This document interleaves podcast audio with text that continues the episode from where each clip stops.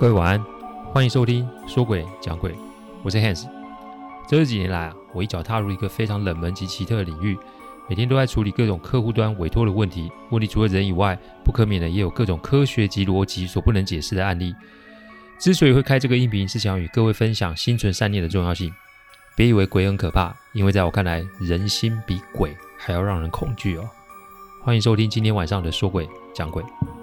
说鬼讲鬼的音频制作都有一定的制做程序规范，每个个案分享都要有客户的书面授权才可以开始整理、写稿、录音、试听、制作，因此每周只能录制一集，还请各位见谅。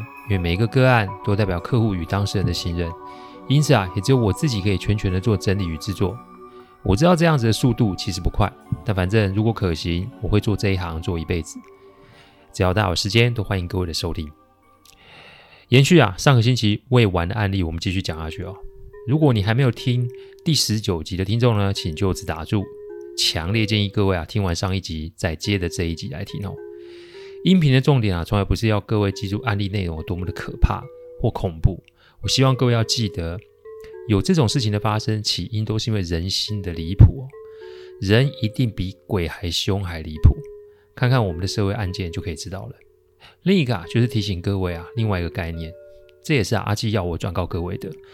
所谓的现世报啊，其实不是像物理现象的作用力等于反作用力，不同的点在于是物理性的会在当下或一阵子之后显现出来，但现世报不一定会在几年内就可以看到。我处理案件多年啊，一开始也会觉得，哎，天理不彰，为什么坏人不会立马就会有坏报呢？好人又会什么没有好报呢？但我们看到的毕竟是冰山一角。说穿了，就是我们眼中的好人未必是好人，我们眼中的坏人也未必是坏人。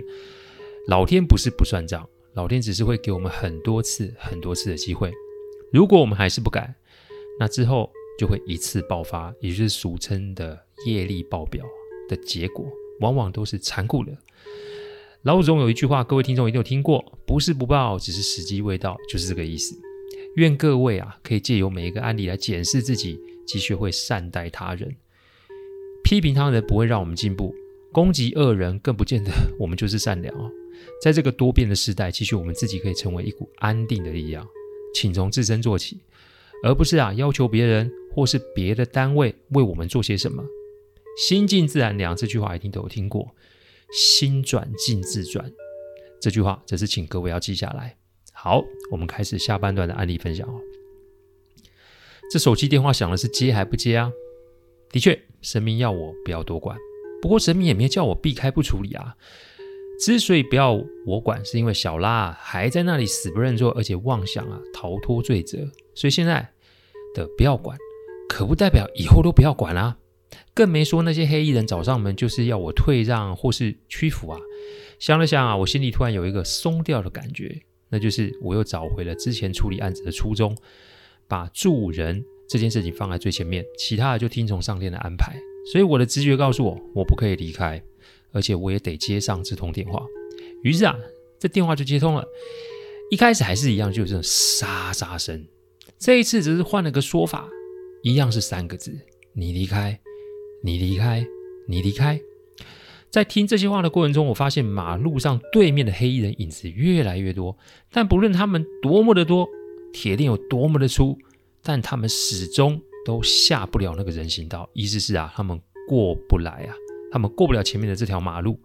没关系啊，你们过不来，这可没代表我不能过去吧？于是我就挂电话，指了指他们，我就过去了。那个景象其实很有意思哦，因为路上车水马龙，似乎是没有人看到我与他们之间的对峙。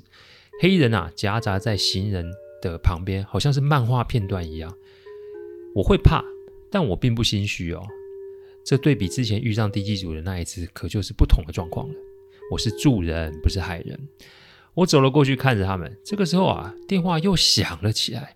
这一次一样是沙沙声，但这次说的是不同的内容。诶，这次他们是说：“救救我们！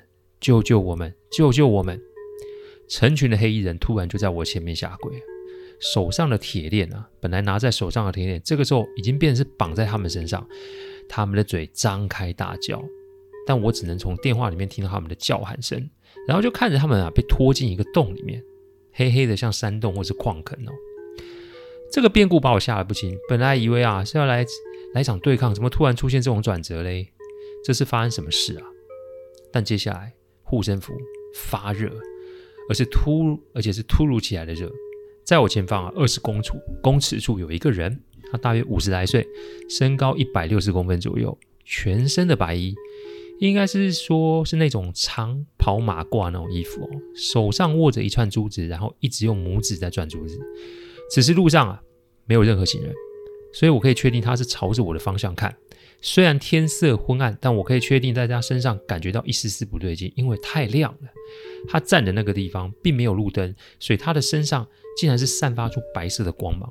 一般来说，你在黑暗里面看到白光，其实是给人一股安定感。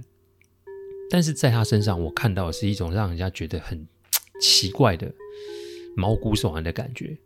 反正无论如何，我就是觉得怪。于是我便开始念阿纪教我的静心咒，然后慢慢的朝他走了过去。我前面说过我怕，但我不心虚。有跟大家说过，心存善念其实就是一个最强大的力量。这在之前的音频就有分享过。在那瞬间，我似乎了解了某些道理，那就是看似平和光明的事物，并不一定是正道啊。我们在世界上每天都会在修行。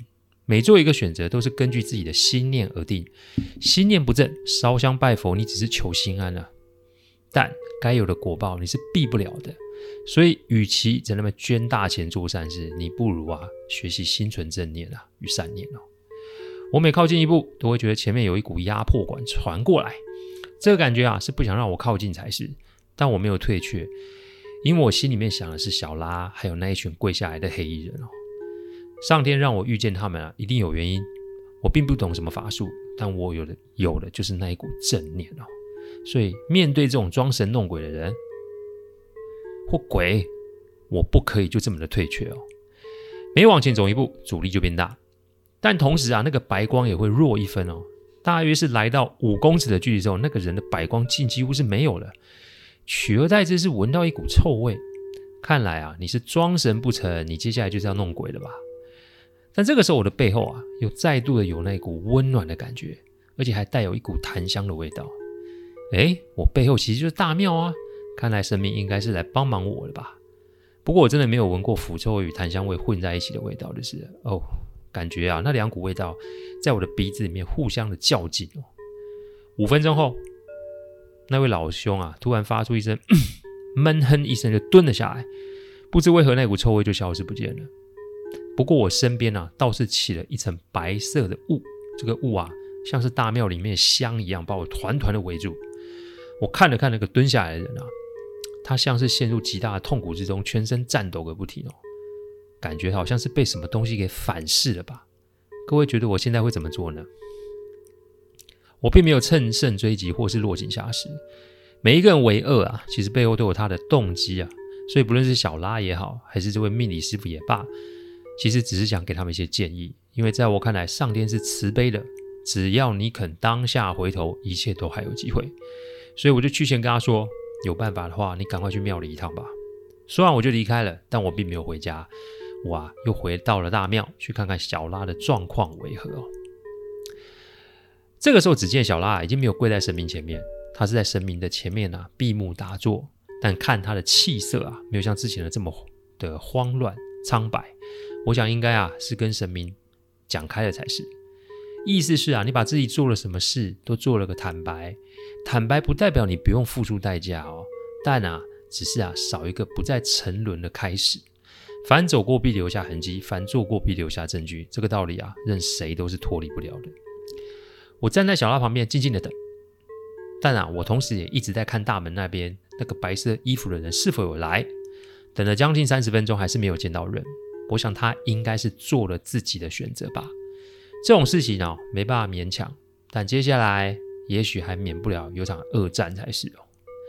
小拉睁开眼，看了我在旁边。他说啊，压在心中的那种压抑感呢、啊，已经不见了。不知道是不是坦诚以告的结果。我跟他说我在外面遇见的那个那些事情。他听我的陈述后，便告诉我那个身着白衣的就是那一个命理师傅。命理师傅啊，透过神像来做法作恶。那既然这个做法人受伤，那我们就得抓紧时机把神像给处理掉。至于那些黑衣人，我只好打电话找阿纪求救。阿纪听完我讲的，就说这种仪式啊，有点类似像南洋那一带的邪术。他要小拉提供他老家的地址，还有他妈妈住院的地址跟呃病房号码，然后要他这两天都不要回家。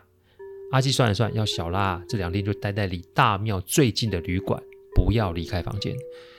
那我呢，与阿纪分头并进，他先去找小拉的母亲，而我则是等阿纪的通知啊，去小拉的租租屋处，先查清楚命理老师的身份，再来看看怎么处理哦。还放在小拉家的神像哦。我请小拉打电话给母亲，说明了事情的始末啊，也请母亲配合阿纪的到访及调查。阿纪到了医院看了看。陪了伯母聊聊，然后问到他们命理的地址之后，在伯母及伯父的身上做了一些防身的护身术。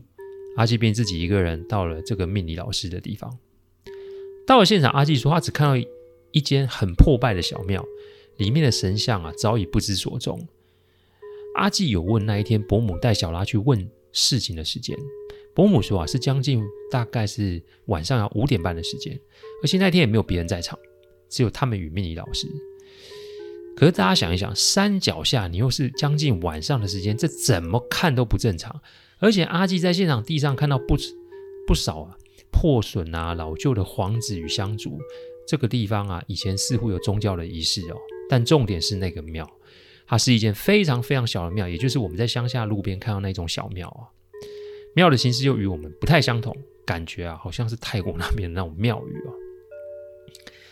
阿纪说啊，他看到的时候，他看不出个所以然，所以呢，他就说今天晚上他要再留在这里看看这个小庙有什么古怪，有什么状况，他还在跟我说。但在他动作之前，我这边呢就先行等待，以免哦会有危险。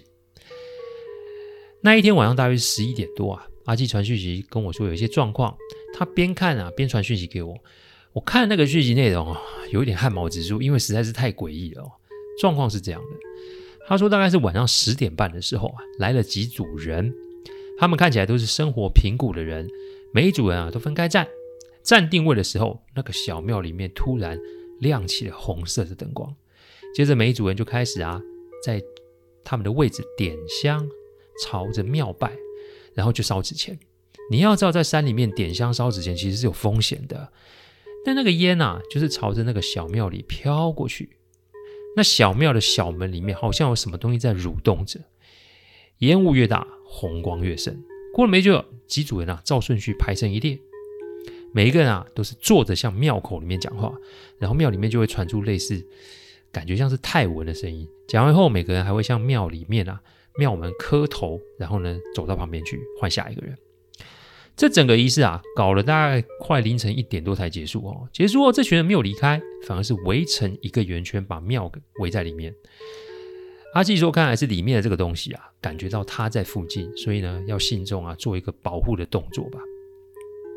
不过这个东西啊，低估了阿纪的能力，因为阿纪也是个夜猫子，他常要打坐整晚哦，不用睡觉。所以呢，阿纪干脆就坐在原地一动也不动，就跟你等到早上。”因为他说他很清楚，早上一到，这个家伙的力道就没了。我那个晚上啊也没睡，用讯息啊跟阿纪在聊天。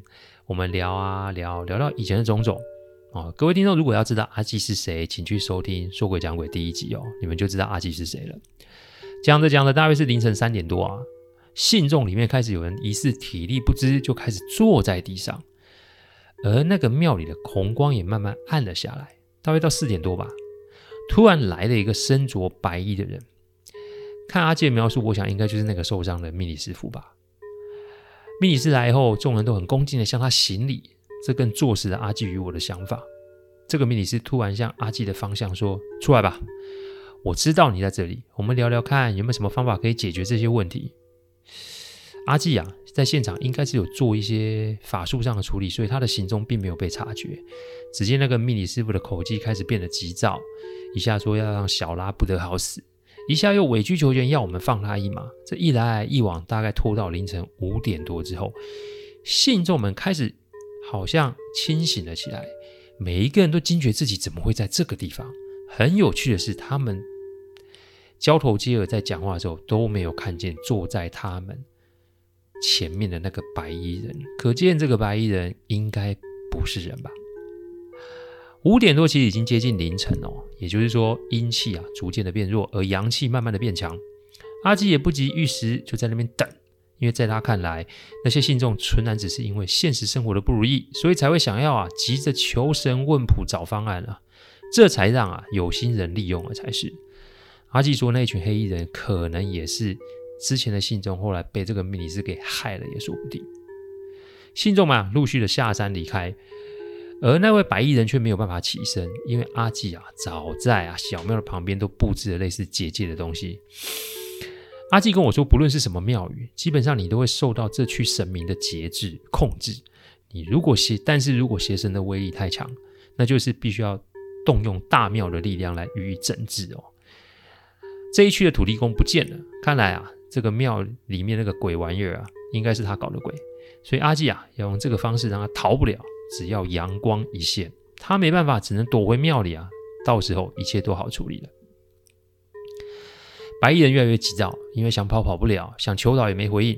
六点一到，他就爬到小庙里面躲着。阿纪这个时候才现身，他把电话话筒打开，好让我可以听到他讲话的声音。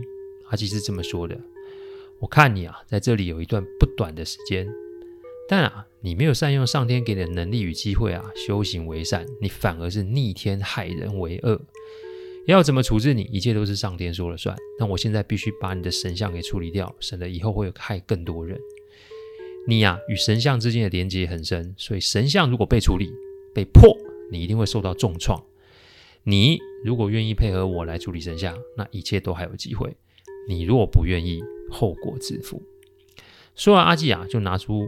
把杯往地上一指，阿纪说他连丢了六次杯都把不杯哈，那看来就是对方不答应。阿纪啊就收起了杯，然后离开这个地方。因为有法阵在，所以这个东西是出不来的。既然出不来，那就无法施法害人，所以也不用担心啊，会有信众啊会来这个荒郊野外哦。阿基要我回大庙啊，跟神明说明状况，并且得到神明的三个信杯的允诺，就开始要处理神像的动作。我呢，先是把他给我两道符过香炉，然后我跟小拉兵分两路。小拉呢，在他住处后巷拿着八卦镜，向阳处用呃八卦镜的反光照在他住处的唯一一扇窗户。我呢，就是进到小拉的住处。小拉的房间其实他是出租套房啊，所以空间没有很大。那一天还好，其他的住户也都不在，所以我呢，先是用两个线香。檀香做的线香，把它点燃，装在铁制的泡茶器里面，然后打开小拉房间的门，把泡茶器丢进去。先啊，是用特制的香啊，让那个神像的作恶能力啊减弱。再啊，就是把两道符贴在门的上方及下方。线香可以点很久。阿基交代我，无论听到什么、看到什么，都不可以把门打开。小拉由于是站在户外，而且是向阳处，再加上有八卦镜在手，所以也不会有太大的影响。大约过了二十几分钟，小拉房间里面开始传出有人闷哼及哭喊的声音。不过那个声音好像是电影合成的那种尖锐及不符合人体发声原理的那种尖叫声。再一下就听到有重物拖拖磨着桌子，类似是这种声音哦，及地板的声音。最后就是听到有重物撞门的那种声音，那个撞击力道大到我都被吓了一跳。没多久就听到窗户里那边有。东西啊，去摩擦窗户的声音，类似是这种声音。但也许啊，你是被它是被八卦镜的光给打到，然后又掉到地板上。反正这个动作呢，重复持续了将近一个多小时。我全身啊，就是被这个状况给吓得冷汗直冒。你说不怕是骗人的，因为这摆明啊是这个邪神像想要逃出来。不过随着时间的进行啊，那个力道就越来越弱。大约是三个小时后，闻到里面有一股臭味飘出来啊，然后我就打电话问阿基，阿基说：“嗯，神像应该是毁了，他要我开门去收拾一下。”我一打开门啊，看到还有房间里面啊，地上有有一有一区是碎片，那个碎片里面还飘出一丝丝的那种黑烟哦。不过啊，这个黑烟啊已经被檀香的白雾给围住了，神像啊碎成一块块，我也看不出是什么样。阿基要我打开窗户通风，然后在原地做一些净化的动作，把神像啊放在那个碎块啊收拾好，这个事情才告才算告一段落。阿基要我把神像的碎块啊带到大海边给丢掉。他说盐啊天生就是抑制邪物的最好工具，所以那个神像啊永生永世都会受到镇压。那庙呢？事后阿基带我去那里啊，只见那个山脚下的庙哎成了一堆堆石块，感觉那个样子好像是被什么东西给劈劈烂了。那个庙里面的东西啊，我看应该也是灰飞烟灭。只能说啊，最后的机会你不把握，那只好让上天给予最严厉的制裁吧。小拉最后回到老家，他把家里的店里面啊店面做了装修，然后卖起素食及做爱心便当哦。这并不是我与阿基做的建议，这是他最后到神明前许下的诺言。他此生就是要在这里赎罪。几年前啊，我与阿基还南下去看过他。他没有了以前在都会上班的光鲜亮丽，但是他的脸上多了份安宁与清新哦。在他小店的供桌上放着一个牌位，上面只写着“有缘人们”四个字。我想应该就是在祭拜那些黑衣人吧。直到现在啊，我有空啊，仍是会回大庙静坐，跟神明啊报告过往。人在做，天在看，不是不报，时机未到。我们不用把善恶的标准放在他人的身上，然后要别人遵守。我们要做的是反求诸己，而且学会善待他人，这是为人的准则，也是修行的重要基础哦。谢谢大家赏光，听完后请喝杯温开水再去休息。我讲的，不是什么乡野奇谈，我讲的都是真实发生的案例。最希望就是劝大家心存善念，祝各位有个好梦。我们下周再来说鬼讲鬼，各位晚安。